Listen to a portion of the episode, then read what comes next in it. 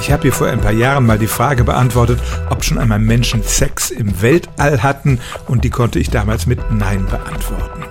Heute soll es nicht um den Spaß gehen, sondern um die Fortpflanzungsfähigkeit, wenn wir tatsächlich bald lange Weltraummissionen unternehmen wollen und Stationen etwa auf dem Mars errichten wollen, dann kann sich ja schon mal die Frage stellen, ob sich die Menschen dort vermehren können. Und bis jetzt ist nicht mal geklärt, ob zum Beispiel in der Schwerelosigkeit ein Spermium tatsächlich eine Eizelle befruchten kann. In den Niederlanden gibt es eine Firma namens Spaceborne United. Die wollen tatsächlich in ein paar Jahren auf der internationalen Raumstation eine In-vitro-Befruchtung durchführen. Dafür haben sie den Prozess schon auf eine Scheibe von der Größe einer CD reduziert. Von der natürlichen Art der Befruchtung raten die Forscherinnen und Forscher ausdrücklich ab, das sei doch arg kompliziert.